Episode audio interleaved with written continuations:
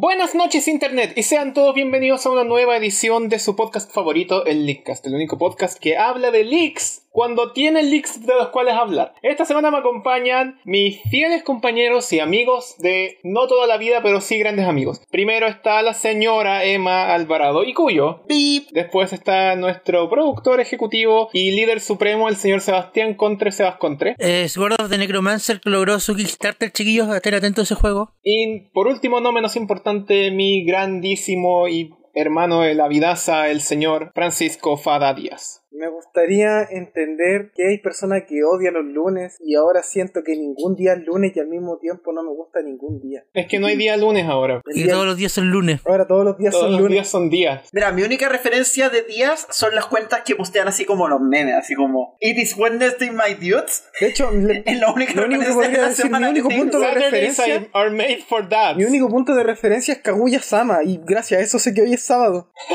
Yo soy Javier Yopo Alonso Martínez y esto es el A mí me gusta ese meme que sale el perrito diciendo es martes de nuevo, no hay problema. Tú estoy aquí, no mí- yo siempre veo este meme del papá de, del papá de Dexter. El sábado. Los sábados son días de papás.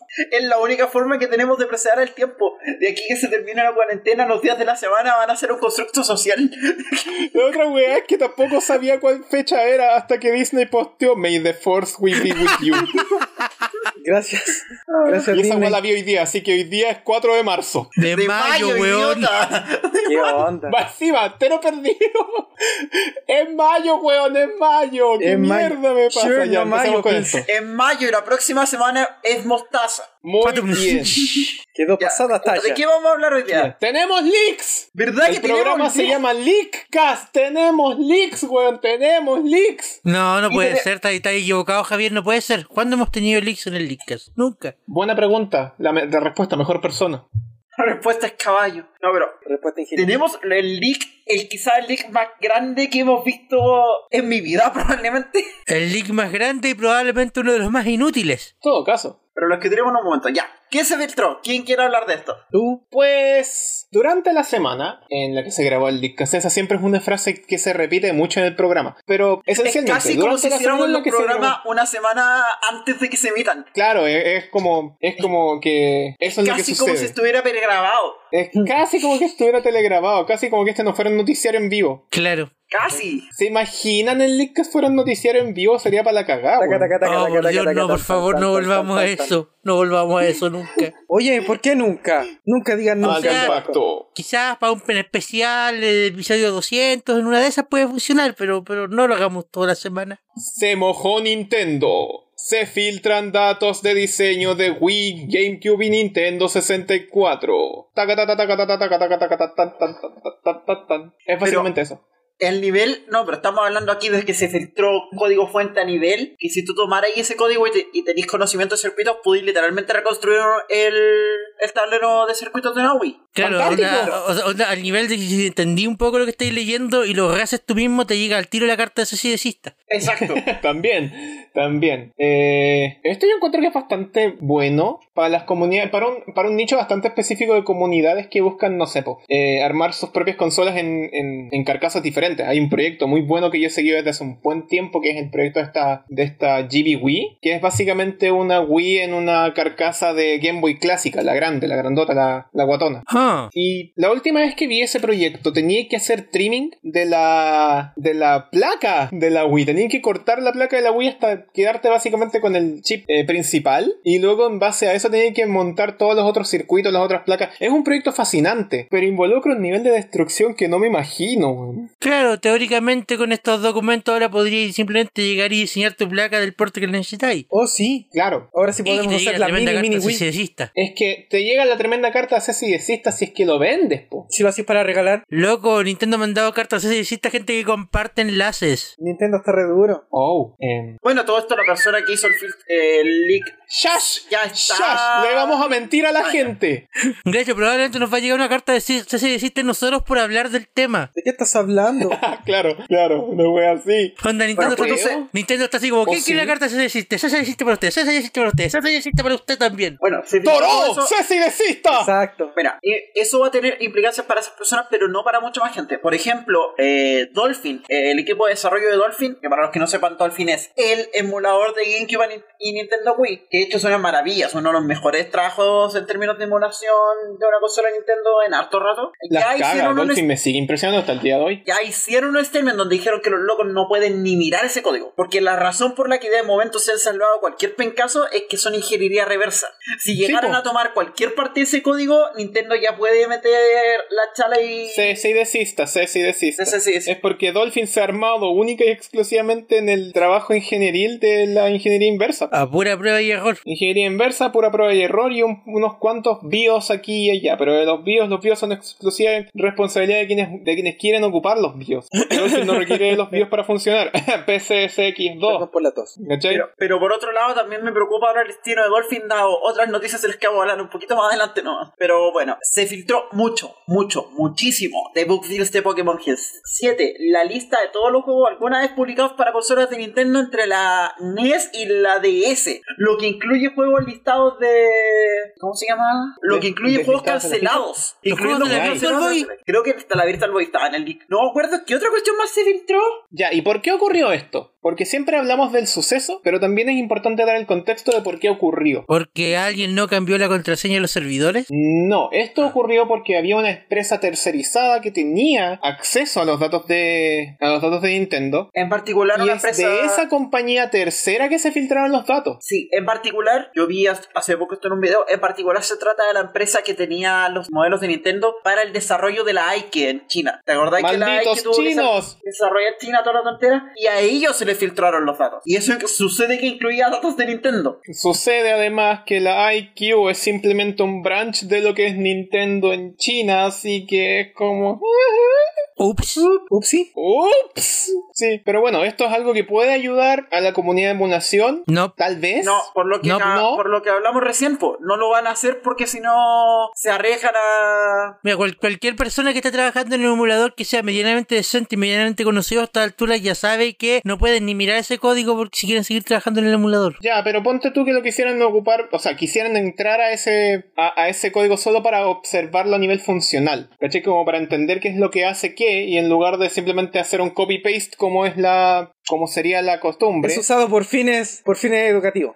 claro, usarlo como fines por fines educativos, académicos. Claro, porque el, el- el punto de eso también tiene que ver, Javier, es que quizás también puede que sea un poquito tarde, porque el otro día estuve viendo en Twitter eh, un thread de alguien que se dedica eh, a, a trabajar en la escena homebrew de la Nintendo 64, siendo que a pura ingeniería inversa en este momento ellos ya tienen documentación que es más específica que la que se le filtró a Nintendo. Curioso. También hay otro tema que es que a lo mejor nos estamos centrando mucho en los emuladores, pero hay cosas más interesantes que se filtraron, incluyendo que se filtraron demos de la Space World 99. Oh, Eso. oh, eso siempre es bueno. Que se haya filtrado Pokémon eh, código de las beta, código fuente de Pokémon Gen 2, lo que incluye por ejemplo el servicio de el servicio de Pokémon Mobile. Eso fue tema de la semana hace el dos semanas. Sí, el tema es, hay muchos más filtros porque se está soltando de a poco. Onda, es súper probable que incluso de aquí a dos semanas haya más cosas filtradas. Mira, si en, el, mo- si en algún momento eventualmente llegamos a tener una filtración masiva, y por masiva me refiero a los beta builds de Modern 3, hablemos del tema de nuevo. ¿Y por qué se filtraría eso si están, si así? Porque con lo que va de la, con lo que va de la información que se está soltando lentamente, no es, eh, no es descarrilado pensar que podrían soltarse datos, datos así de ocultos, pues, ¿cachai? Es que depende de la fuente. Pero ¿por qué los chinos tendrían información del Model 3 cancelado? No, esos leaks ¿Por qué probablemente no? vienen de otras fuentes. ¿Por qué no las tendrían? ¿Por qué las tendrían? Esa es la pregunta. Es el punto, ¿por qué las tendrían si el juego nunca, nunca se terminó de hacer? No, pero no También. tendrían información de Mother 3, pero podrían tener información de Mother 64. Sí, pues.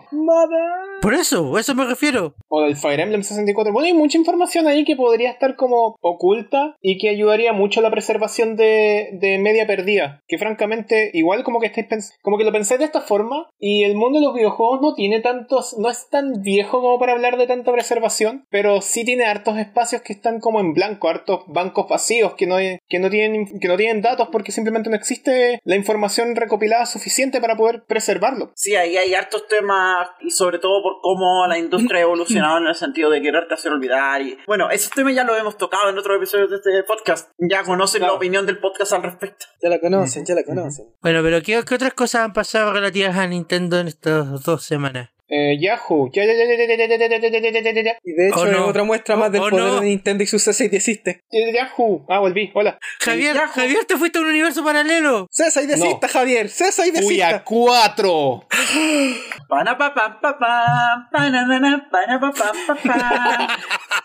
Estuve alineado cuatro universos paralelos. ¿Y por dónde entraste? Bueno, hablemos por de Super Mario 64. Ya, pues, hablemos de Super Mario 64. Parece que es tema. De Nintendo 64. No me digas. Un juego de la Nintendo 64 salió en 1996. 1995, espérate. ¿97?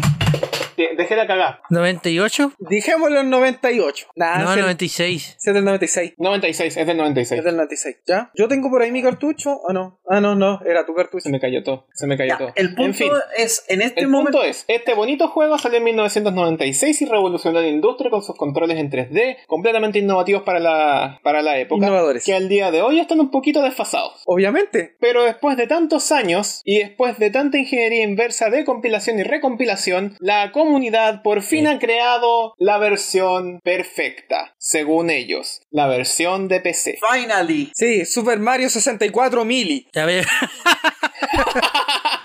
Ya, eh, pero va- va- vamos como por partes para explicar el proceso. Ah, Básicamente es Super Mario 98. Claro, no, se supone que, Edition. a- se supone que a mediados del año pasado se hizo, fue noticia el hecho de que un grupo de personajes se dedicó a crear una decompilación del Super Mario 64 a pura ingeniería inversa y habían completado su objetivo, su cuando compilaban su código se generaba un ROM que era exactamente igual a los ROM originales y el código se liberó, se hizo público y está disponible para que cualquiera lo vaya a ver en GitHub. Y como es pura ingeniería inversa, Nintendo no puede decir nada. Lo bonito de ese código es que además pudieron recompilar versiones pseudo parchadas del juego mismo, haciendo que ciertos conflictos de ciertos conflictos de gráficas o de, o de rendimiento fueran más suaves en la consola per se. ¿En la consola per se? Ahora lo que es noticia es que otro, no sé si no, no sé si una persona, un personaje o un grupo de personajes tomaron este código y básicamente lo hicieron funcionar en Windows. En DirectX. Con DirectX De forma 12. nativa. De forma nativa, claro.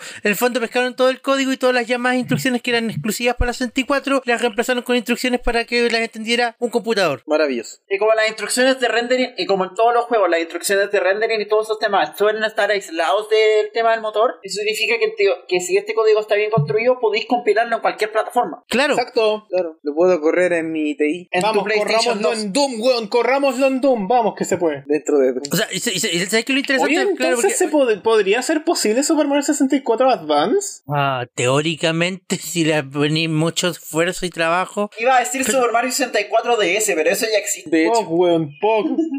Pog moment. Ya, el tema es, al parecer, también se fueron de nuestro querido amigo CD. CC Disista. Doró, desista. para todo. Es el nuevo, el fuente de tema, ingreso de pero- Nintendo. Con permiso, acá hay un tema. Es que aquí hay un tema. Ya, los locos licenciaron. su- el tema es ya, alguien hizo Super Mario 64 para PC de nuevo. Pero el tema es, los locos no hicieron nada a priori. lo- incluso con una decompilación, podéis producir el mismo código byte a byte. Pero eso no significa que escribiste el mismo código. Claro. Más aún, si el código es lo suficientemente diferente, Nintendo no tiene por dónde ganar esta cuestión. El tema es que obviamente ¿Cierto? lo van a hacer porque tienen mejores abogados. Por lo tanto, la carta de, de SSDista va a ser suficiente para intimidar a alguien. Ok, Bien, el, mayor problema es que aunque ya no tengan el creador, el que compiló, el que está distribuyendo el juego y toda la cuestión, tenga todo, todas las de ganar, tenga todos los argumentos a su favor. ¿Tú sabes cuánto cuesta defender? Ese es el tema, y esa es la razón por la que al final basta y sobra con que te tiren la carta de, de para que te rinda. Es básicamente lo que le pasó a Project M. Más bien, Project Meme. Project Meme.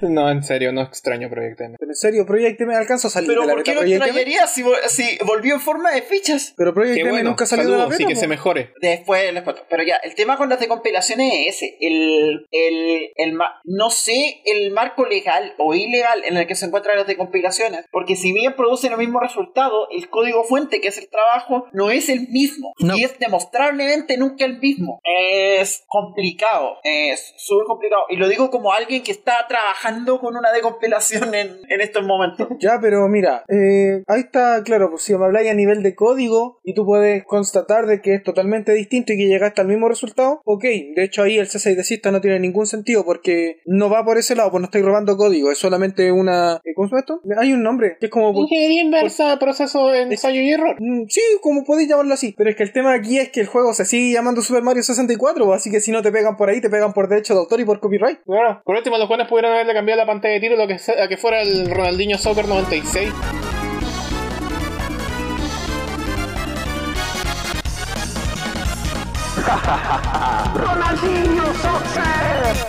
Pero lo que voy, pues. Maldito CSSista. Pero ¿por qué? Pero Mira, claro, si- es que, es que el problema, el problema, Amaro, es como lo, lo que yo te decía. Puede que el CSSista no tenga ningún fundamento, pero ¿cómo tenéis que probarlo? Tenéis que gastar plata para probarlo. Entonces, En el momento Nintendo que tiene infinitamente más plata que tú. la- y Nintendo tiene infinitamente más plata que real- tú, entonces el problema real es ese. No tenéis cómo defenderte contra Nintendo, aunque Nintendo no tenga las de ganar. El problema real en este momento es que estos hueones recompilaron el port para PC y dijeron, no, nos vamos a hacer la mano y lo distribuyeron. Y están esa sac- es la hueá que no tenéis que hacer. ¿Ya están sacando plata de Ahí eso? está el error. No, Si están sacando Eh, plata de eso, váyanse en cana al tiro. no, no Es están sacando probable que no, probable que no, es probable que sí. Es una caja de Schrödinger. Es un gato Schrödinger esta situación. Es que eso hoy, porque si ellos están sacando, están sacando plata de eso, entonces ya cagaron. No, pero es que, es que aquí hay un tema, porque más encima puede que tú no estés sacando plata de eso, pero alguien puede hacerlos igual. Cuando yo trabajaba en Smash Flash 2, nosotros tuvimos que hacer un montón de pega para impedir que el juego corriera en plataformas que no fueran nuestro sitio web. Porque si llegaba a pasar que alguien tuviera el-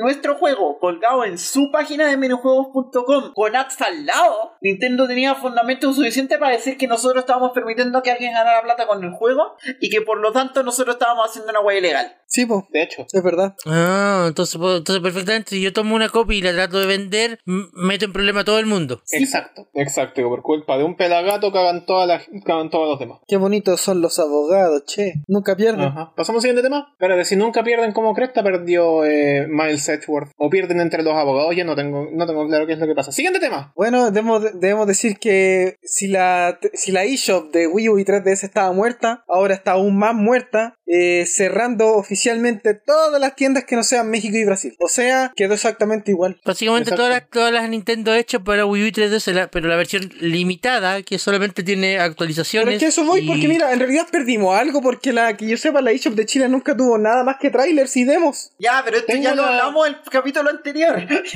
Mira, Mira, tengo, mira, una, tengo una queja como usuario de Nintendo en Chile, que la he tenido desde que tengo la 3DS en el 2012 y la Wii U en el 2012-2013. Y es que, si no fuera porque Nintendo ahora se está poniendo las pilas con este, con este sitio web de tienda que tiene para poder comprar web para la Switch, los habría mandado al carajo hace un buen rato. ¿No lo hiciste? No lo hice. ¿Por qué? Porque tenía las formas de contrarrestar el efecto de, de esta ausencia de eShop gracias a que las mismas consolas tienen cambio de, cambio de, de país. Sobre eso, el cambio de país en la, en la 3DS, al igual que el cambio de lenguaje en la 3DS, es eh, seamless. No tiene, es, es hacer un cambio nomás, un ticket. Hasta que Un llegó, ticket. hasta que llegó el Nintendo ID. Hasta que llegó el Nintendo ID, luego mi consola quedó sin Nintendo ID y puedo hacer esa, esa wea cuanto, cuanto quiera, cuantas veces quiera. En la Wii U, el cambio de. El cambio de región implica que si tienes una región cuya. O sea, el cambio de región implica que si tienes una cuenta cuya región no calza con la región en la consola, no puedes acceder a nada online. Incluso si la web está dentro de la misma región geográfica, no puedes acceder a nada online. Lo cual es. Es como, ¿para qué cresta quiero ocupar entonces la, la consola con, con la cuenta chilena? Si tengo la cuenta canadiense y la cuenta canadiense está habilitada online, pues paso mejor me meto la cuenta canadiense todo el rato, pues, ¿cierto? Exactamente, y por eso murieron. Siguiente tema. No, yo quiero hablar un poco más de esto, porque el, el- el tema, Amaro, es que, claro, nosotros, nosotros acá en el programa somos todos entendidos en el tema. Nosotros sabemos que la tienda eh, chilena era un chiste y que no valía la pena siquiera ponerla en como opción a la hora de, poner los settings de la consola. Pero hay un montón de gente allá afuera que uno no le interesa, nunca le interesó el, el concepto de comprar juegos en línea y solamente descargar actualizaciones, o que no sabía de este tema, o que simplemente su, su consola tenía puesto Chile porque no tenía idea de que existe algo más allá afuera y que podía descargar la actualización igual sin problema. Eh, no, no, no, no te puedo hablar de números generales, pero por razones que, que no puedo decir aquí, eh, pasaron por mis manos más de 200 consolas y una buena porción de ellas estaban configuradas en Chile. Porque la gente No le interesa, no, le, no le interesa, no le, no le no sabe, etcétera, etcétera. Y para todas esas personas, hoy en día, por ejemplo, imagínate eh, en seis meses más alguien se compra una 2DS y se compra el Pokémon eh, Sol y no puede descargar las actualizaciones y tenéis que explicarle, oye, ahora si queréis descargar las actualizaciones tenéis que meterte las opciones de la consola, cambiar esta cuestión, cambiarte de región, es un montón de pasos más que antes no tenían que hacer. A partir de ahora eres gringo, vives en Alabama. Y es una tontera. Claro, vives en un estadio en Alabama. Y si eres de la UDI te vas a sentir en casa. Eh, te quiero llevar un punto. Te quiero llevar un punto, Seba. ¿Ya? ¿Cuánta gente crees tú que se va a comprar una 3DS en estado vainilla, sin desbloqueo y sin ninguna otra cuestión en el 2020? Es No importa si es una de ello.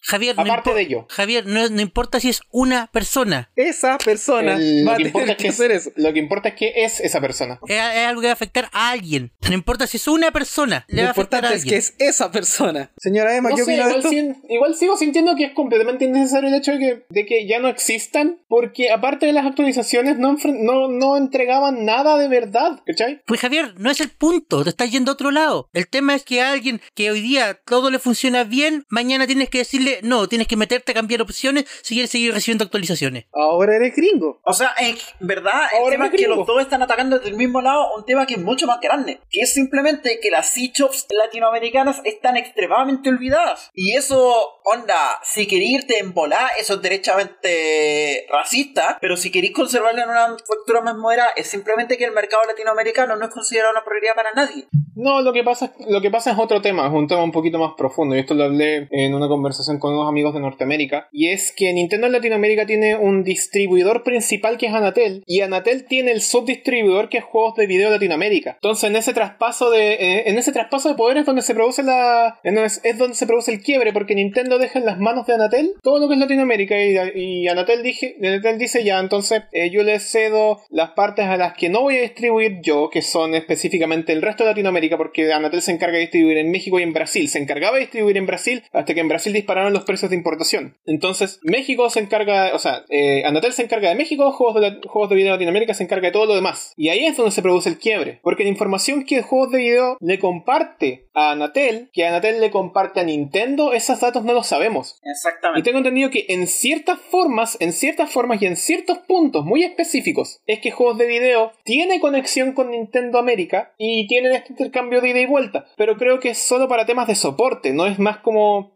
es más como soporte técnico físico, más que, Que más que digital. Entonces igual hay un área muy gris ahí y hay harto que no se habla y hay harto de lo que no se toca porque son temas legales y que francamente dan paja hablar. Pero si lo pensáis en frío, Nintendo en Latinoamérica es sumamente limitado y en algunos casos es, es derechamente obsceno. JB Digo-. Digo, sin ir a más, sin ir a más. Antes en la era de la Wii, en la era de la Wii, los Wii, Shop- los, los Wii Points eran funcionales. Y tú podías tener la consola configurada en Chile y poder comprar juegos de la, de la, de la tienda virtual de la, de la Wii sin ningún problema. Y no sé en qué punto esa mentalidad de tener la posibilidad de comprar cosas en- online derivó cuando entraron a la 3DS y al proceso de la Wii U y después se pegaron los gomazos de que tal vez lo necesitarían en la Switch, pero todavía no lo han implementado bien. Entonces hay un tema ahí. Y la verdad es que no tenemos la, la forma de poder responderlo. Pero bueno, yo me quedo con la, con la idea de que, de que el cierre de las eShop de Wii U y de 3DS en todos los territorios que no eran abarcados por, eh, por Anatel, entiéndase México y Brasil, eh, no se perdió nada y es una instrucción adicional. A mí yo considero que es un problema, sí que es un, es un problema y llega a ser hasta discriminatorio como dice la Emma, porque esto no es el fin de vida de la 3DS. O sea, si me decís que mañana cierran todas las hechos de 3DS y de Wii U, listo, bueno, se acabó la consola. Pero son algunas específicas, para algunas regiones específicas, a las que nunca les dieron demasiada importancia. Nunca fuimos O sea, y es importantes feo. para ti. Y el tema, onda, es, es. Tiene, el tema es que Javier tiene razón, pero el hecho de que tenga razón es triste. Sí, Javier, ¿por No qué tiene la razón? ser así. Entristeces a la gente. El hecho de que Javier, tenga ¿cómo se te razón ocurre no tener quita, razón? que no, me- no quita que no, que no sea como puta la weá, ¿cachai? Es, es simplemente el, el-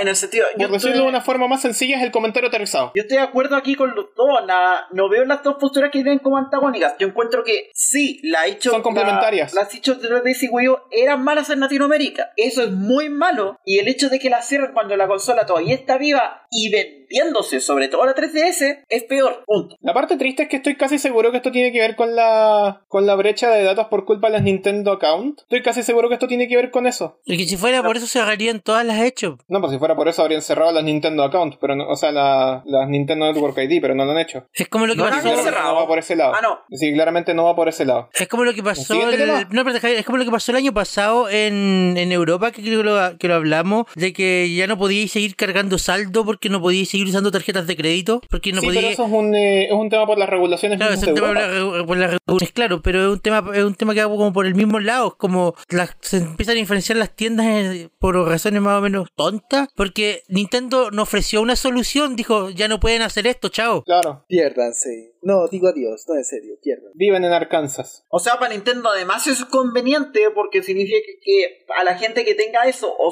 va a buscar cambiarse de región o va a buscar ir a comprarse una Switch. Onda, y, a- y a Nintendo le conviene eso. O sea, como la forma más sencilla en vez de tener que ahorrarse la pega de efectivamente dar soporte a sus clientes. Que es algo en lo que Nintendo ha estado mal toda su vida. Ha estado obsoleto. fofo Nintendo en Latinoamérica. Desde la era de la GameCube que ha estado fofo. Harto flojo que ha estado, weón. No le pongáis colador, por Javier, si la GameCube ni siquiera tenía internet. Me refiero a que en términos de soporte en Latinoamérica desde la GameCube que como que simplemente se, fu- se fumaron, weón. Es que eso es, po. Ya no, eh, cuando tenían Ese ese... harto fofo. ¿Y el siguiente tema? Siguiente tema, un Siguiente poco tema. menos triste, pero curioso. Sí, alguien que me explique esta situación porque no lo entendí. Bueno, existe un juego, Javier, muy... No, no sé, no sé si es bueno o malo ni violita porque no, No, lo he jugado nunca. conozco la historia, conozco la historia de Indivisible y la colaboración que hicieron con Estudio Trigger. Trigger, weón. Te triggerea. Eh, bueno, eh, básicamente el juego por fin salió para Nintendo Switch y salió como por sorpresa, nadie lo anunció, nadie lo promocionó y de hecho fue tan, pio- tan sorpresa que los creadores del juego no sabían que el juego había salido para Nintendo Switch. Salimos. Wow. Toca un juego re viejo, ¿de cuándo? ¿Es como del 2016? No, No, el salió el año 2018. pasado. El juego es de finales del ¿El año 2019, el problema es que el port se había demorado, porque ¿De no lo estaban... No. no- Yo, lo, no- yo lo sentía el port- súper viejo el juego. El, juego, el, el No, port no lo es estaba, el, el port no lo estaba haciendo el mismo equipo, el port lo mandó a hacer el publisher. O sea, mira, aquí hay un tema porque en general los portes consolas para equipos equipos indie se demoran. Onda, el port de consola de Iconoclastes para Switch salió el año pasado y el juego salió principio en 2018. Lo- si esos ports se demoran. Es que tenéis dos opciones. O tiráis el port, o tiráis tu versión original y esperáis el port, que lo que puede ser la opción más lucrativa cuando sabéis que la mayoría de tus ventas van a venir de, por ejemplo, de PC, que fue lo que hizo Iconoclast. O retrasáis tu desarrollo para tirar todos los ports de una, que fue lo que pasó con, por contraste Celeste. Celeste tenía una build hecha como en julio del 2016, de 2017, pero decidieron retrasar el lanzamiento hasta el 2018 para tener todos los ports y salir a todas las consolas al mismo tiempo. Maravilloso. Y para los equipos indie es en general común, porque como los equipos indie tienden a hablar más por word of mouth, así como este juego se puso muy, este juego salió y la gente empieza a hablar de él y es muy bueno, entonces con ese Este juego eh, salió, boca este boca, juego es muy bueno, este juego es Hollow Knight. podéis soportear eh, el port, ¿cachai? Sobre todo si el port se va a dar hacia una consola que tiene mejor soporte indie, como está pasando en este momento con la Switch o con la PlayStation tiene harto 4. momentum para- con, con, con juegos indie. la Switch y la Play 4 son las consolas que se están llevando mejor con los indie. Onda, el público de Microsoft sigue ignorando la indie en general, en general pero, en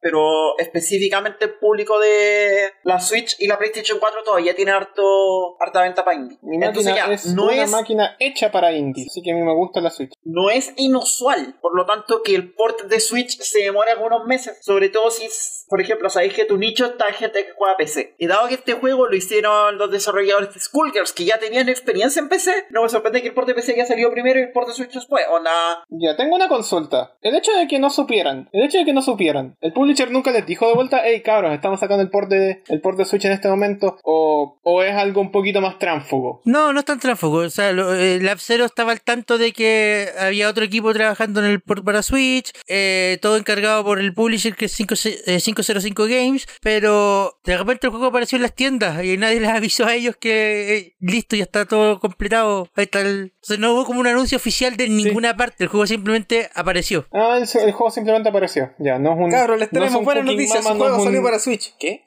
Claro, no, porque ni siquiera eso, lo- lo- lo- lo- lo- los, los desarrolladores, la gente de Lab Zero se enteró porque en Twitter la gente le empezó a avisar como felicitaciones por el lanzamiento en Switch. Y ellos como, perdón, ¿Con qué? ¿Cómo? ¿Cuándo? Me enteré por la prensa. Me enteré por la- Exacto, después me enteré por la prensa. Les salió un bachelet por ahí y ya bueno, Claro. está bien. Eh, Ahora, si quería añadirle... Yo lo quiero jugar. Ahora, Javier, si le quería añadir un poquito de sal a la historia, resulta que el- la versión de Switch está basada en una build un poquito más vieja del juego, por tanto no tiene las últimas actualizaciones y le faltan cosas bastante fundamentales como es el modo cooperativo y el modo New Game Plus. O sea que se mandaron ¿Me falta un Game. Plus? Yep. Chuta. Se mandaron un Alice. Qué paja, weón. De hecho, la gente de Lab Zero publicó un. un o sea, eh, uno de los trabajadores de Lab Zero publicó en Twitter básicamente diciendo que el lanzamiento no representa en absoluto los estándares de calidad de ellos, que lo sienten mucho, pero no fueron ellos los que hicieron el port. Pero hey, tiene 20% de descuento. Ok.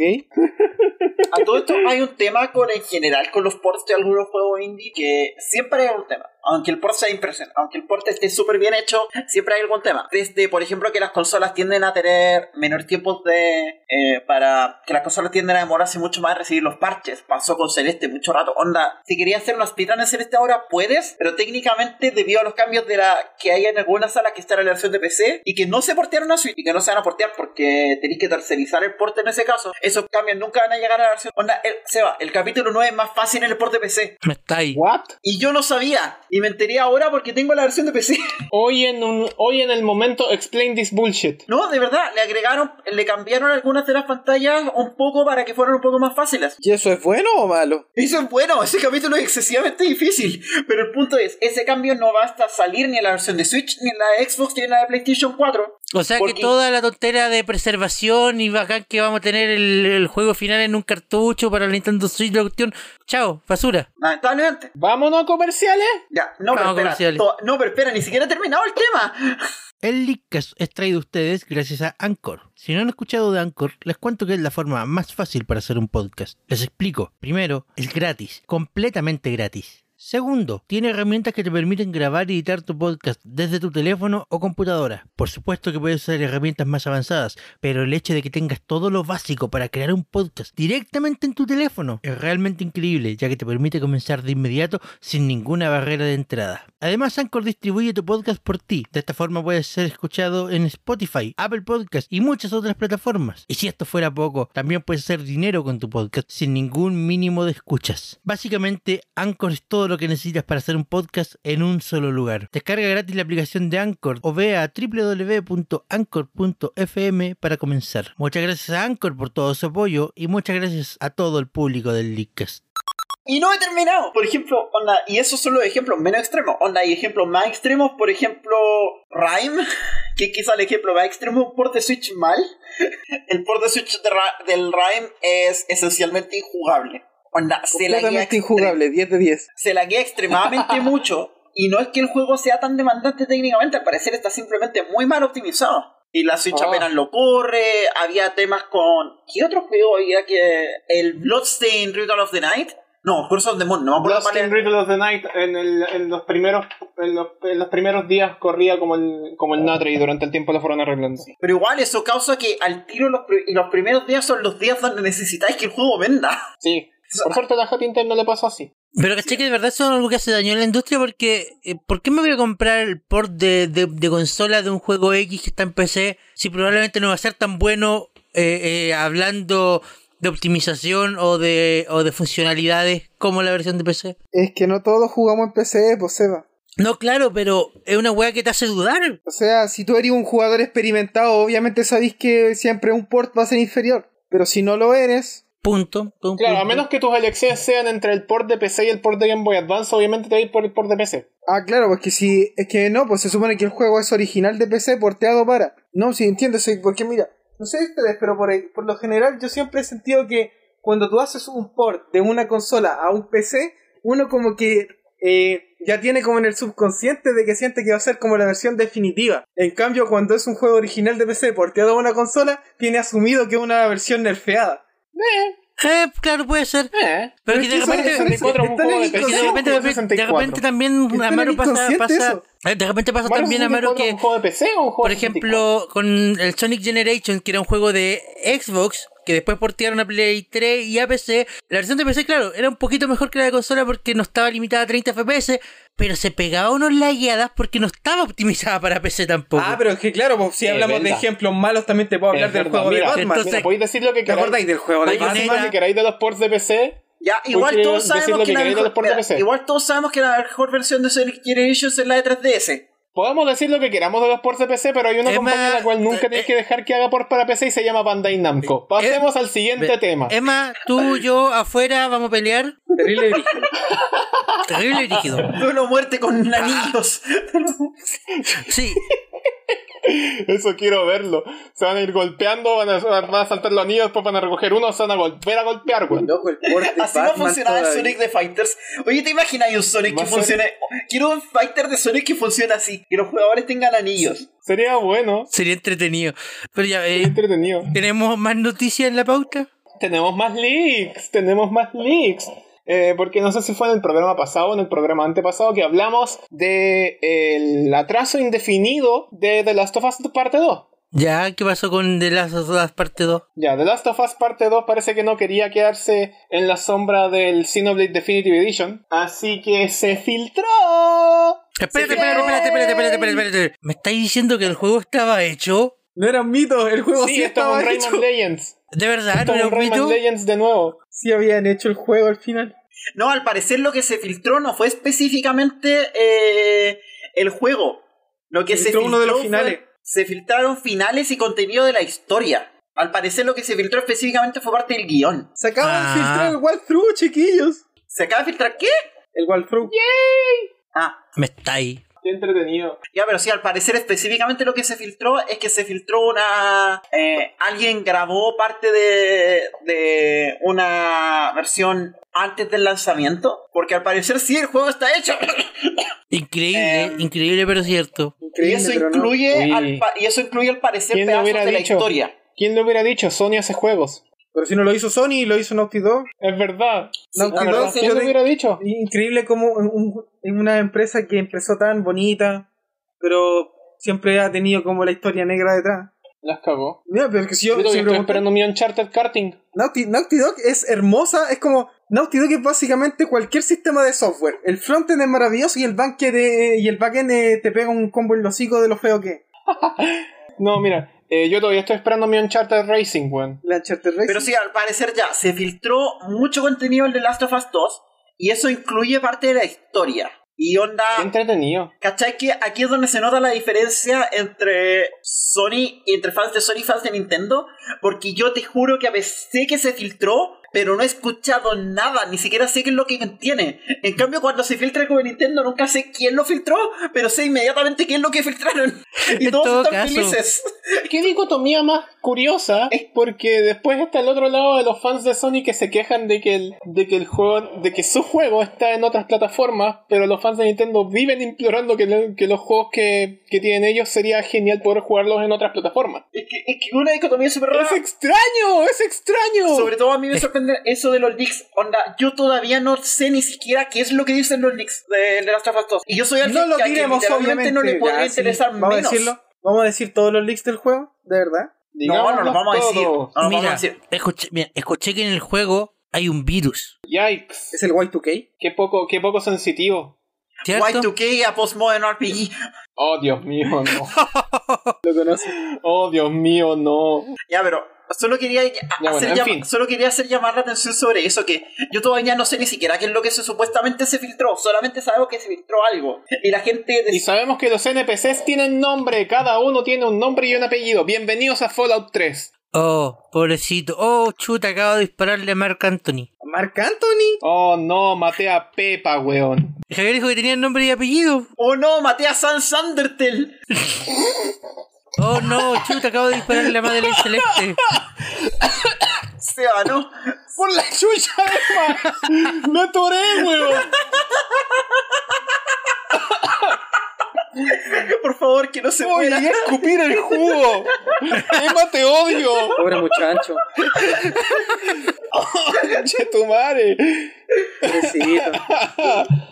Ya, pero el tema es, hay una hay algo de discusión sobre el tema de cómo el Last of Us 2 va a generar violencia porque de- de- el de Last of Us 1 te obliga a matar a alguien en el tutorial. Sí, es verdad. El tutorial es para el pico, weón. Y hoy y te apuesto que la única razón por la que los NPCs tienen nombre es para que te sentáis mal cuando tengáis que matarlos. Undertale, otra vez. Undertale otra vez. Ya, pero de Undertale es el punto. El punto del juego es que. ¿Por qué estáis matando a estos locos, cachai? The Last of Us 2 no va a usar eso en una manera inteligente narrativa. Ya, pero por ejemplo, en, en Undertale, salvo los personajes principales, lo- los monstruitos no tenían nombre. Sí, pues los monstruos genéricos tienen nombre de especies, pero no son específicamente. Claro, pero no, no, claro, no era, no era, no era O la- sea, es- es una, es una O sea, rana, es no era la tuyo rana si querís- es tema tuyo La- si rana, llamar a los Frogit del, del área 1 Fropi, Fro- Fro- Frogidero y, y Ranita. Ranita Claro, pero es una es cuestión que, tuyo. que, que le añades tú al juego, no que el juego traiga. Claro, e igual hay, una, hay unas cuantas especies que son únicas que aparecen una sola vez en combate. Como por ejemplo Giftrot, creo que aparece una sola vez y después de que lo enfrentas y lo, y lo pacificas ya no te aparece más. Basado, pisado. Claro, Entonces, pero, igual pero, hay ta- tema pero- ahí, pero ¿cachai? tampoco te consta que en realidad es el único de su especie. Pasa que puede que no te encontres con nadie más. No es como, por Claro. ejemplo, no sé, el pescado en esa etapa en Kill Story, que es hay uno solo, y si lo matáis, lo matáis. Lo matáis for good. Pero el punto es. ¿Quién lo mata? Es pero el pescado tampoco tiene nombre. ¿o Sí, sí? por- pero el pescado Mata a los nombre. animales, mata a los animales. Mátalos a todos, ¿por qué no? Es un juego. Mata a los animales, salva los frames. Pero el tema es, eh, Undertale está usando eso para hacer un punto, para llegar a una idea narrativa. Independientemente de cómo lo haga y de si lo hace bien o no, lo está haciendo con un propósito específico. El tema es que yo dudo, por una, la narrativa de The Last of Us 1, y dos, el estado actual de la industria AAA, que la industria AAA pueda hacer un punto con ponerle nombre a sus personajes más allá de hacer shock, de hacer shock value cuando tengáis que matarlos. No sé, yo creo que si no me hacen gritar el nombre del personaje eh, con un prompt, ¡Eddie! así como con un botón, Eddie, si no me hacen gritar el nombre del personaje con un botón, eh, yo eh, paso con esta, con esta propuesta. No, y además, los nombres no necesariamente significan eso. Un buen personaje, aunque no tenga nombre, igual siempre te acuerdes de él. Jason, ¿Cuántos personajes en juegos nosotros conocemos que no tienen nombre, pero los llamamos de alguna manera igual simplemente porque son memorables? Sí, el soldado del, del flechazo en la rodilla, inolvidable. Padeline. Sí. Entonces, no sé, mira, yo espero de corazón. Yo tengo atados con el The Last of Us 1 porque no sé qué tanto más allá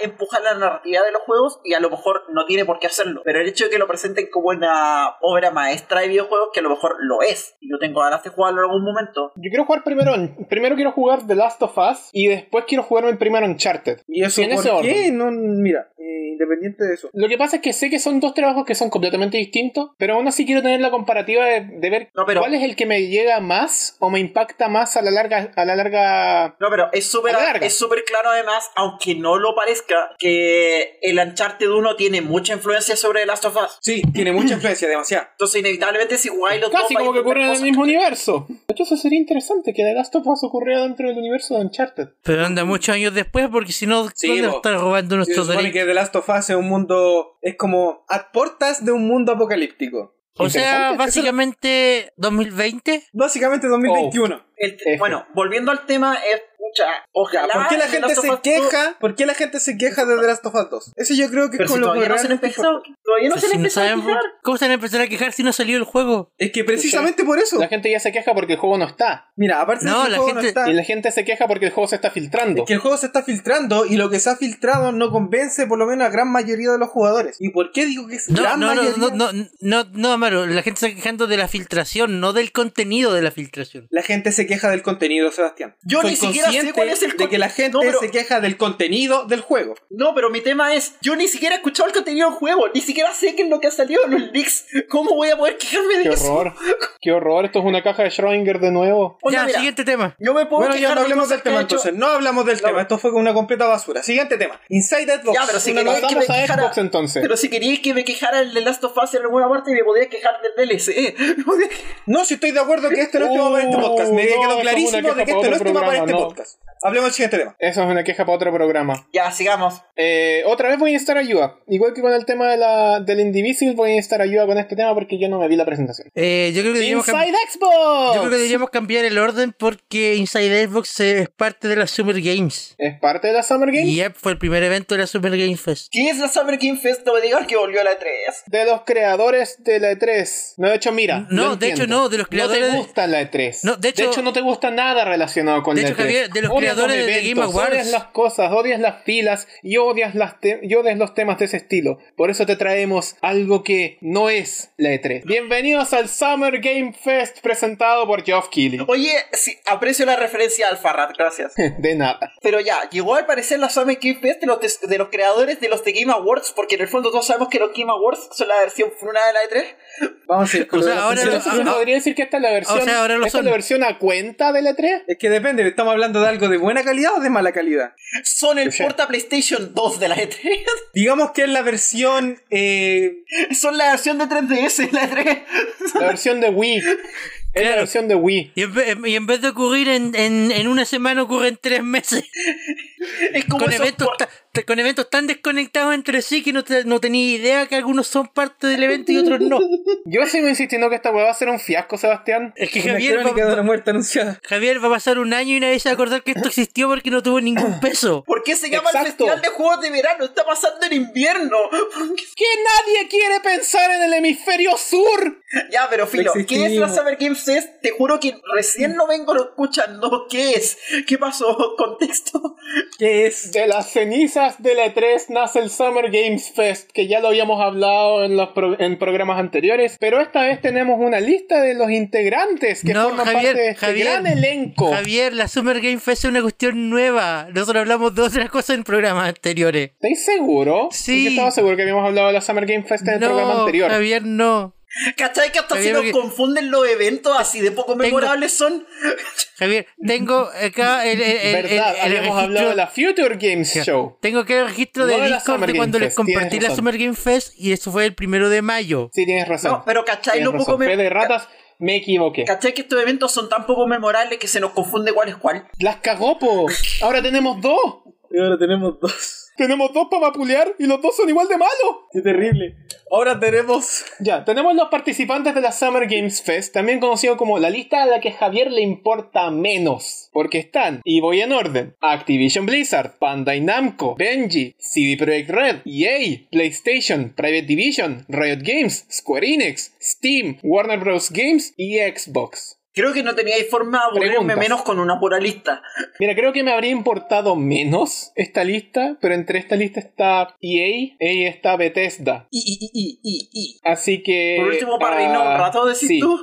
Es que ni siquiera. Lo que pasa es que la presentación de Bethesda este año se va a sentir súper vacía porque A. No va a haber público. B. ¿Verdad? no Nadie va a va a haber poder público. aplaudirle a Todd Howard. C. No va a haber aplausos. ¿Te imaginas y sacan aplausos enlatados? Oh, weón, no. Oye, ok, No, siempre no, pueden- qué vergüenza. siempre pueden hacer una conferencia a la, a Devolver Digital, Digi- pues, Mira, a Devolver Digital, a Devolver Digital se lo aguanto. Y a ellos se las compro y me lo aplaudo. E incluso se lo celebro y digo, ojalá lo repitan el próximo año. Quiero verlo otra vez. Pero a Bethesda se lo. Pero a Bethesda no, weón. Es que yo, yo insisto, weón, mira, la, la primera de las empresas grandes que haga la Devolver Digital de hacer una contraconferencia va a ganar. Supongo. Vengan a probar nuestros juegos en todos los Walmart. Conche tu madre, weón. No, la gente va a ir si les dicen eso. La gente va a ir, sí, la gente es estúpida. Ya, eh, Yep. La gente, la gente allá es lo suficientemente estúpida como para ir a arriesgarse para poder probar un juego. Javier, por favor, no insultes, a- no Especialmente si se lo dice a alguien como Activision Blizzard. ya no sé, la verdad no quiero hablar de esto. No es como que podrías haberme aburrido menos con, no sé, haciéndome ver. Es que esta lista, es que esta lista contiene muchas cosas que no me interesan, la verdad, y que sé que me van a defraudar cuando las vea. Esta es como la parte de la E3, esta es como la parte del, salvo lo de Xbox, esta es como la parte de la E3 que me salto. Porque esta, porque esta, porque esto ya llevan, llevan dos, en dos, en dos tangentes. Van una tangente en la que yo digo, esto es algo que. Esto es algo, esto es algo que yo hablé en el programa pasado, específicamente en el programa pasado, cuando mencionaron el tema de la Future Games Show, porque dije, es probable que haya compañías que ni siquiera van a presentarse por el tema de la. por el tema de la pandemia. Y los aquí. Nintendo no se presentó. Eh, De hecho, Nintendo no se va a presentar, no va a No va a presentar una Direct nada. tipo 3 este año. Nada, anunciado ya. Nada. Yo, yo creo que igual puede ser tema de conversación onda para futuro, futuro, futuro programa. El, el tema de que empresas como Xbox y PlayStation están aquí y van a presentar algo y Nintendo dijo que ya no van a presentar nada. Íbamos a presentar algo, pero cambiamos de opinión. Claro. No, pero Lo que pasa es que. No, pero espera, tengo una duda. Es que a lo mejor lo estamos leyendo muy literal y lo que no van a hacer, no van a presentar una directo durante la fecha de la 3. Pero eso no significa que en algún momento no van a anunciar nada. Una web Claro, que pero que si- Claro, pequeño, pero ¿no? es que si vas a- presentación en Es que junio. si vas a anunciar algo, deberías haber dicho ya que algo va a hacer. Nintendo hasta el momento lo único que ha dicho es que no, no lo que tenían planeado para la 3 no va y silencio radial. Siendo Nintendo. po. Nintendo, ¿qué vas a Están muy ¿Para qué ocupados con los saludos. Exacto, una wea así. Bueno, pero hablando de decepcionar gente, ya ocurrió el primer evento de la Summer Game Fest, el Inside Xbox, que ocurrió el 7 de mayo. ¿Guau? Yo ¿Cuándo? recuerdo ver. Quiero hacer una pura pregunta. ¿Estaba Phil Spencer en un auto? No, Malísima la wea, no me interesa. Siguiente tema. Yo solo. calmado, calmado. Yo quiero, yo quiero discutir el tema, porque se supone que era un primer vistazo a gameplay de la Xbox Series X, y gameplay es lo único que no había en esa, en esa transmisión. Innovando, están innovando. Están innovando, loco, redefiniendo el gameplay. Ah, Diablos, ¿por qué no me señores, no sabía que ir al cine era buen gameplay. Impresionante. Oye, pero ¿cómo sabes que en realidad, en realidad Xbox lo que quiere hacer es matar la Wii? ¿Quién se cree en Grimlight? Para eso mejor veo una película. Weón, para eso mejor juego Dragon Slayer. De hecho, ¿Cachai? O este juego culiado de disparos de la Wii. ¿Cuál de todos? ¿cuál de todo? Este, este en el que tenéis que. El Quick Draw, que tenéis que tener el remoto de lado y después disparar a la pantalla. Ah, claro, el juego que no es juego. El juego que no juego, exactamente. Para eso mejor juego eso. Weón. Mejor Para eso juego mejor que voy al cine. juego. Oh, espera, no puedo. Para eso mejor prendo Netflix, es mejor juego. De hecho, te veis Bueno, la película y en- de Dragon Quest y yo Te- creo que queda igual. Mira, técnicamente, Van- cagó, mira, técnicamente Bandersnatch tiene más gameplay que algunas de las cosas que se La... mostraron en Oh, ese. no, de verdad, no, de verdad. Es Bandersnatch, mejor juego de Netflix. Conozco a alguien que hizo una speedrun. O el Minecraft cinemático. El Minecraft de Telltale que también está en, en Netflix. Cacha, pues, weón. ¿Cachai el nivel al que hemos llegado? Ese fue- que- el futuro de los videojuegos cinemáticos. No, por favor, no. por favor. No, no, qué mal futuro, weón. No, pero a lo que voy es que es súper malo que sea, es que ya, podéis presentar trailers cinemáticos, los trailers cinemáticos tienen lugar, pero que hayan dicho que iban a mostrar gameplay y no mostran nada, es como, ah, si al final por eso uno ya no ve estas cosas. Mira, a mí me irrita más el hecho de que estén mostrando esto como el futuro obligado para donde van ir todos los juegos, porque sabemos que no es así. No, Es que loco, que no lo- loco, que loco me, me- me- mata, me mata el hecho de que hay- el, el evento fue, oh mira, un trailer hiperrealista seguido de otro trailer hiperrealista seguido de otro trailer me mata a hiperrealista. mí. Si por eso toda esta, de lista toda esta lista de hiperrealista. colaboradores, toda esta lista de colaboradores son exactamente la misma weá. Es el mismo trato, tráiler tras tráiler de weá hiperrealista tras weá hiperrealista. Y luego está EA, No, y luego está Bandai Namco que hace una web estilo anime. claro. Y luego está Square Enix que publica otro tráiler de Kingdom Hearts 3. Kingdom Hearts 3 Final, Porque nunca se pueden tener Kingdom suficientes 3 trailers. Final ¿Cierto, Mix Nomura? Kingdom Hearts Final 3 suficientes Kingdom Hearts 3 Final Mix no existe, no voy a hacerte daño. Ya aparece. Todavía. Y ahí va a aparecer, pues, weón. Final Mix Plus para la PlayStation 5. Va a ser juego de lanzamiento, vean. Va a salir como. Lo veo venir, weón. Lo veo venir. Y la peor parte es que lo veo venir. Bueno, piensa que literalmente ahora Nier se fue en esa. Ahora Nier tiene números decimales, po, weón. Qué entretenido. Porque anunciaron el. Y eso que Nier ni siquiera es de Nomura, imagínate si se junta. Qué Imagínate si entretenido. se junta. Imagínate si se junta el creador de Nier con Nomura, imagínate la caga que va a quedar. Loco, yo creo que ni Yoko Taro entiende el universo de Nier. Probablemente, probablemente no lo entienda. Así que ocurrió la Inside Xbox, Sí. con, la men- con la mayor cantidad de gameplay que muestra una cutscene. Ajá, ajá, ajá. Y el siguiente evento de la Summer Game Fest es el 12 de mayo y es un live stream con eh, Jeff Crane eh, presentando un juego sorpresa. Joe Y- Keighley presentando un juego sorpresa para PlayStation 4, Xbox One y PC. Claro, Probablemente. Probablemente. Es como, ok. Probablemente, ok, Probablemente. me lo Ok. salto. Ok, y eso, es todo lo, y eso es todo lo que dice el calendario para mayo. No hay nada más en este momento en la página web. Me lo salto, weón, me lo salto. Ahora, en junio se viene el Steam Game Festival. no sé qué No es eso. voy a hablar de eso en la pauta, yo no lo voy a poner. Si alguien lo va a, si alguien lo va a poner, yo me voy a saltar la sección sin grito ni gloria. Yo, yo- creo que lo, lo, lo único que podemos sacar en este momento como información, entre comillas, interesante de- del calendario de la Summer Game Fest es que el EA Play tiene fecha específica, el 11 de junio. O sea, la misma de siempre. Exacto. Igual yo las conferencias de EA como que las escucho solo para saber qué es lo que la gente va a odiar. Como la Wii La Wii como la Wii Pero bueno, ¿tenemos más temas? Mira, este. Sí, creo hay que esta es cosas una frase que canceladas. jamás había dicho. Qué pena que no esté Nintendo, weón. Paja que no esté Nintendo. Luego yo igual capaz que vea la Square Enix porque no sé qué weá poder usar Square Enix ahora. Creo que van a anunciar como el capítulo 2 del Final Fantasy VII de aquí que salga para el 2030. Pero... Claro. Probablemente. Mira, el es lo- poder jugar Final Fantasy VII completo en la Play 4. Mira, a sería- sinceramente sería súper entretenido que Nintendo efectivamente de verdad hicieran algo sin avisarle a nadie. Porque Nintendo también es conocido por de repente sacar estas directs que llegan y las publican sin avisarle a nadie. Como la Nintendo Edition. Claro, es como de repente Nintendo publicó un video nuevo en YouTube y pa, mató a todos, mató a todos. Sí, Nintendo es conocido por asesinar eh, a sangre fría al internet sin previo aviso. Mm. Todo caso, bueno, hablar- un montón de videos hace unos días. Hablando de Sí, cosas que enteré de murieron. un juego tan extraño que es súper viejo.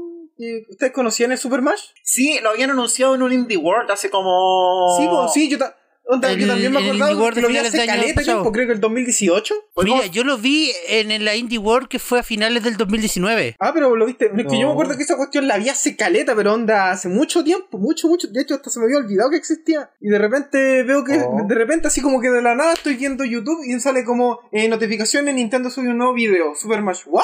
Bonito. Eh, No, ni siquiera es bonito. De hecho, según yo, el juego es súper malo, pero a lo que voy es que apareció de la nada. Así como que sin anunciar, Por sin eso, nada. por eso, bonito. Que te, que te apareciera el video, bonito. Ah, sí, No, por el hecho de que ya apareció el video. sí, para que- Esas cosas pasan. Es como, eso- cuando, eso es lo que voy. como cuando anunciaron el port para Switch de Florence, que llegó así como de la nada. Fue como, ¿what?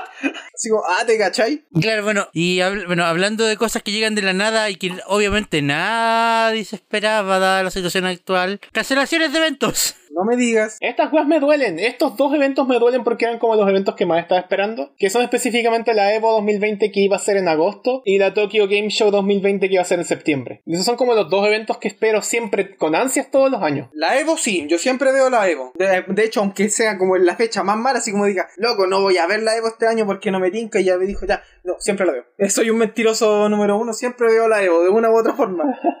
Pero la Pero Tokyo no- Game Show, es que la Tokyo Pero son Game Show cancelaciones O sea, nadie ve la Tokyo Game Show, pero todos sabemos las noticias que pasan en la Tokyo Game Show. Eventualmente siempre sale algo que es interesante. Sí, es verdad. eso. pregunta, ¿son, ¿son cancelaciones completas o simplemente el evento físico no va, vamos a hacer algo en línea? La Evo dice que va a ser algo A en línea, pero el tema es que mira, tengo entendido que a excepción de la la Tokyo Game Show específicamente creo que dijo que iban a probablemente hacer algo en línea. La Evo canceló casi todos los torneos, pero se rumorea que va a haber un torneo online de Smash, Y lo cual es una pésima es idea. una No, pésima no, no, idea. espérate, espérate, eso, eso- es una eso es malo, es una mala idea. Sí, y ya se testeó, porque ya hubo un torneo on alguien ya intentó hacer un torneo online, los organizadores de la Pound, que es uno de los torneos más antiguos de Smash en la, en la comunidad, intentaron organizar una Pound online de Ultimate y no.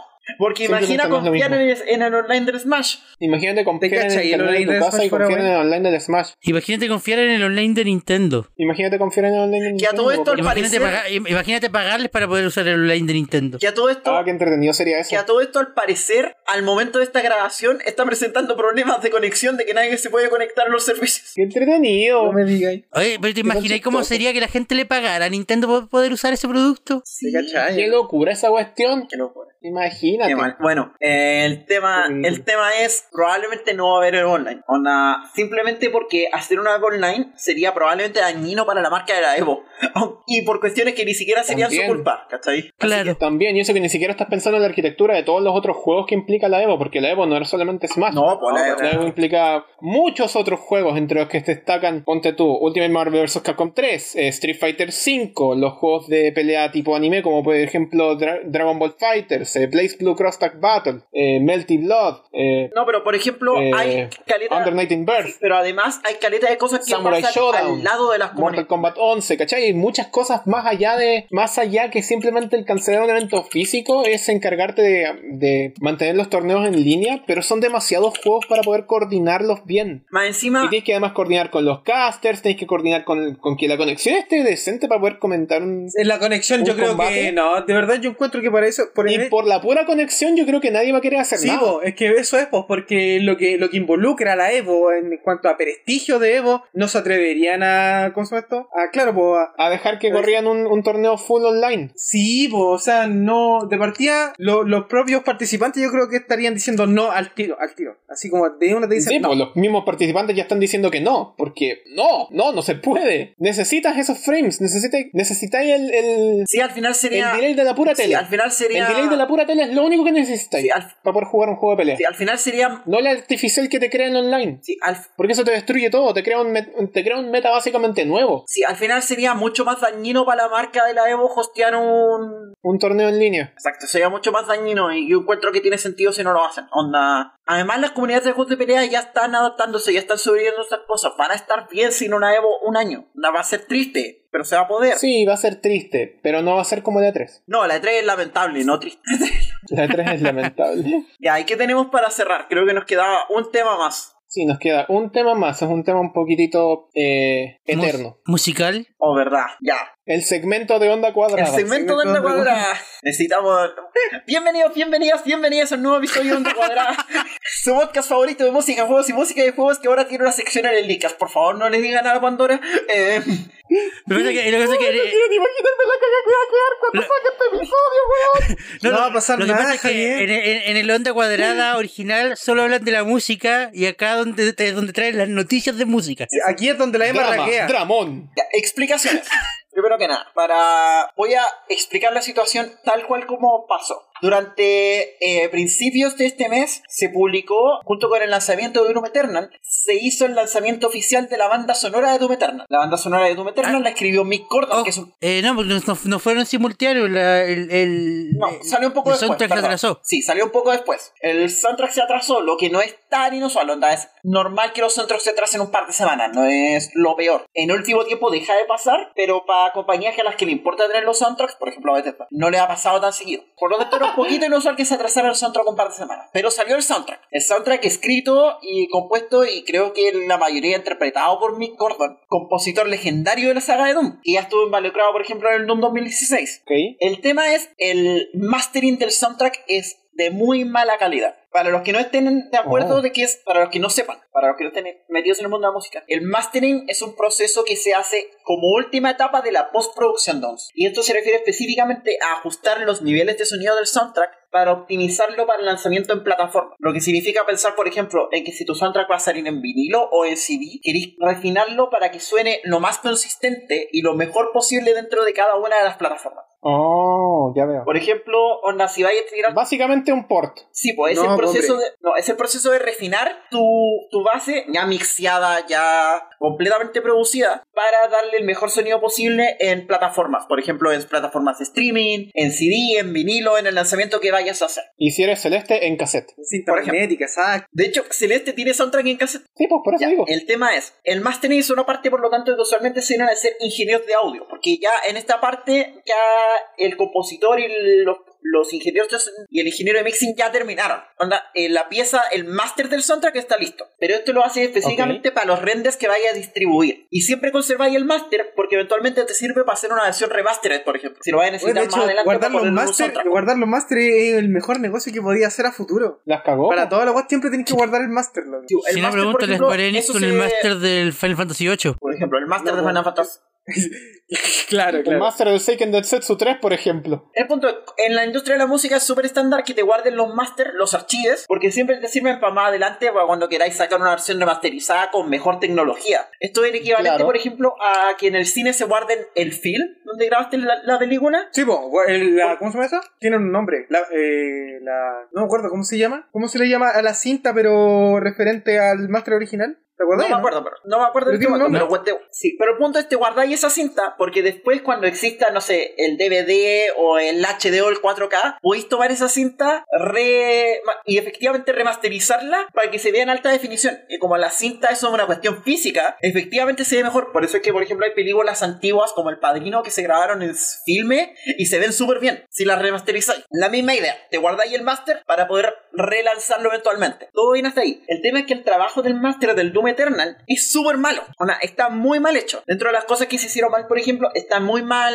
comprimido. ¿Y eso qué significa? Que las partes que deberían sonar menos despacio del soundtrack suenan más fuerte y las que deberían sonar más fuertes suenan menos fuertes. Entonces el soundtrack se, se siente muy ahogado en sonido. No es como que de repente se vea una explosión de sonido y cosas así que son parte del rango dinámico de la música. Que tengas momentos de paz dentro de momentos y momentos de intensidad, sino que aquí todo se suena muy ahogado. El soundtrack claramente, el mastering del soundtrack es claramente un trabajo súper amateur.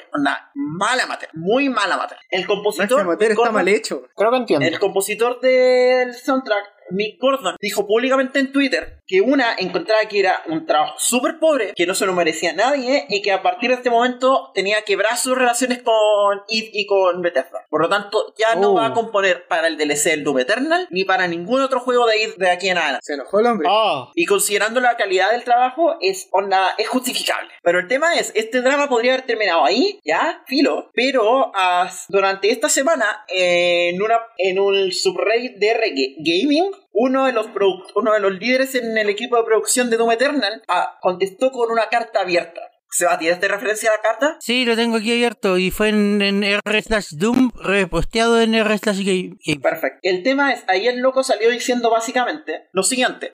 El soundtrack del Doom Eternal tiene 59 temas. Le pasaron 12 al compositor original para que los masterizara él. Y en base a ese mastering iban a hacer ellos el mastering de los, de los otros 47. El tema es que el loco se atra... Supuestamente lo que dicen ellos, porque esto de nuevo es No, no, no, no, eso, el- la, la- la carta dice que el contrato con el compositor era que él iba a hacer 12 temas y que le iban a pagar extra por cada tema. Ah, perfecto. Eh, con la esperanza de que hiciera varios más, pero pasó que, según el- estoy, le- estoy cita- citando abiertamente la carta abierta, da, eh, dice que primero no pudo cumplir la primera fecha, le extendieron seis semanas de plazo adicional con todos los problemas que eso conlleva, porque en, alguna, en algunas legislaciones decir que voy a entregar el soundtrack en fecha de lanzamiento y después retrasarlo puede generar problemas. Eh, bueno, le, le dieron seis semanas más, le dijeron, eh, no importa, da lo mismo, te vamos a dar igual todos los bonos, y, aunque sea con seis semanas de atraso, y resulta que llegaron nueve de los 12 temas, después llegaron dos más, y que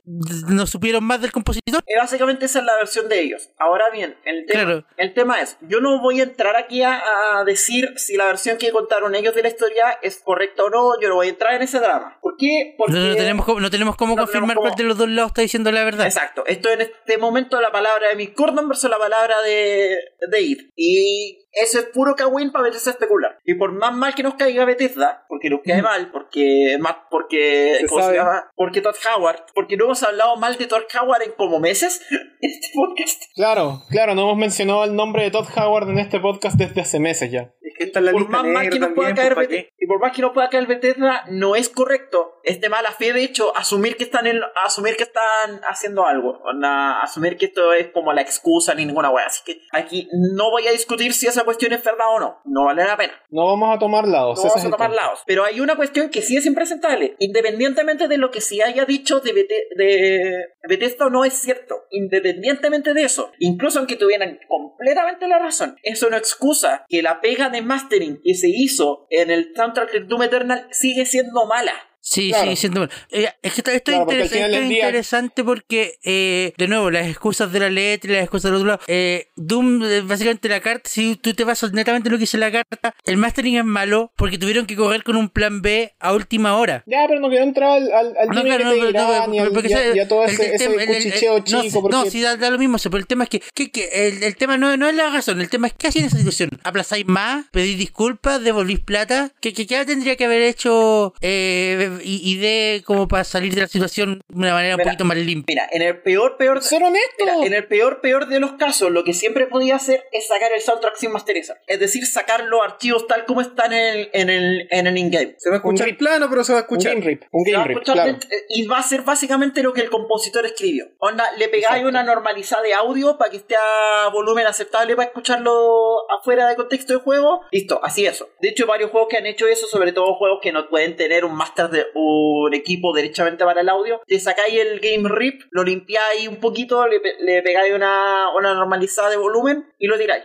Esa es la forma más sensata. Ahora bien, probablemente Bethesda no Capcom. Capcom. Capcom y los soundtracks eh, de los Mega Man que están en Spotify, por ejemplo. Ahora bien, el tema es probablemente Bethesda no quería hacer eso, porque si haces, porque Bethesda está en este, mo- en este momento en una situación súper complicada de relaciones públicas, y hacer esa weá básicamente significaba que alguien le iba a decir que hicieron una weá de flojos. Claro. Claro le pusiste que- poco empeño, weón. Claro que igual creo Ponele que el tema va- la- Ponele creo el tema igual puede, la concha de puede ir esa, por ahí, porque si, si, si ya retrasaste el lanzamiento original del soundtrack, por la razón que sea, no Ya esperáis. lo hiciste, no, po. Ya lo no. retrasaste, entonces ¿para qué? ¿Para qué? No, no, porque, no, porque este es el tema. Lo retrasaste, pero aún así no hiciste nada porque, te, de nuevo, voy a citar la, la carta porque es lo que tengo acá al frente. Eh, lo retrasaste porque te confiaste en que el compositor lo iba a entregar y tuviste que salir con el plan B a última hora. No podís simplemente tirar un, un rip del juego porque ya lo retrasaste. No podí... Eso hubiera sido otro desastre de relaciones públicas. Claro, hubiera sido un Bethesda, Bethesda, Bethesda. Claro. El gran Bethesda. Sí, verá, el tema es, mira, nosotros Yo creo que está, yo, yo creo que Bethesda sin querer se atrapó a sí mismo en una situación donde no podían ganar. sí, y a mí igual Puede Y a ser. mí igual me da penita porque onda, ya, Bethesda, meme, jaja, Todd Howard, toda la weá. Pero igual me da pena la situación de Bethesda. Onda, me parece legítimamente triste que Bethesda esté en una situación tan crítica en este momento que, que literalmente pueden estar atrapados cuestiones donde, em, donde no tienen por dónde ganar. Y me da penita. Es triste, pero es una, es una fama que se han ganado ellos solos al final del día. Sí, por un lado me da pena, pero por otro lado me acuerdo que, claro, hicieron la weá ellos mismos, se lo buscaron y se me pasa. Eso es como ese meme, así como, a veces me acuerdo que Bethesda está súper mal, después me acuerdo que se lo hicieron ellos mismos y se me pasa. Claro, no, weón, sí, reciclando memes viejas, porque ¿por qué no? Así que eso el tema es, Ponele voluntad y la concha de la lora. así que eso es el tema. Em, esto fue Bueno Cuadrado, muchas gracias por escuchar. Em, Y estamos de vuelta en el Leakcast y es momento Emma, de te faltó el decir programa. Lina Rain. ¿Verdad que salió el... No, ¿Verdad que, que, salió no, la no es edición? necesario llenar el bingo en todos los programas, caro. No hace falta. ¿Verdad que salió la Una edición? suficiente. ¿Verdad. Mira, no hace falta mencionar Amiibo, ni cartas, ni Lina Rey, ni Bingo. Hat Time todos los días. Oye, hace tiempo en todo caso que no hablamos de nuestros impuestos. ¡Puta la weá! Declarar mi impuesto, bueno, ya estamos en mayo. Les va a llegar. Yo la ya- Yo ya los declaré. si siempre los declaro. si Siempre los declaro a tiempo. Excelente. Mira, igual a mí me da penita, hon- honestamente, que ya salió el soundtrack completo de Celeste y todavía no lo compro. Tres. CDs Porque Bueno, puedes es un vivir error en ti. a sopas instantáneas y puré. Exacto. es, la Exacto. una de las pocas versiones físicas del soundtrack de Farewell. ya, chao. ¡Diablos, señora! Chao, váyanse de mi casa. César y desista en Pues- este podcast. Nos llegó una carta de César y desista, tenemos que parar. Al sound- llegó una carta de C6 desistan. ¡Doró! Yo soy el Javier. Llegó una carta de mí por usar onda cuadrada en este podcast sin permiso. Sí, sí, está. ¡Doró! Ahí está la Emma. Sí, bueno, chiquillos, recuerden, eh, cuiden su, su pequeño fondo de, de platita, no lo gasten todo, estos tiempos son tristes. Y nada, pues, ¿qué les puedo decir? Eh, no jueguen Yu-Gi-Oh! van a entrar en la pasta y no, no les corresponde, no, no lo hagan. Bingo. Amber juega Magic, ¡Doró! ya Ahí se fue la Maro. Ah, bueno, yo fui el Seba y le quiero recordar a toda la gente, recuerden cesar y desistir.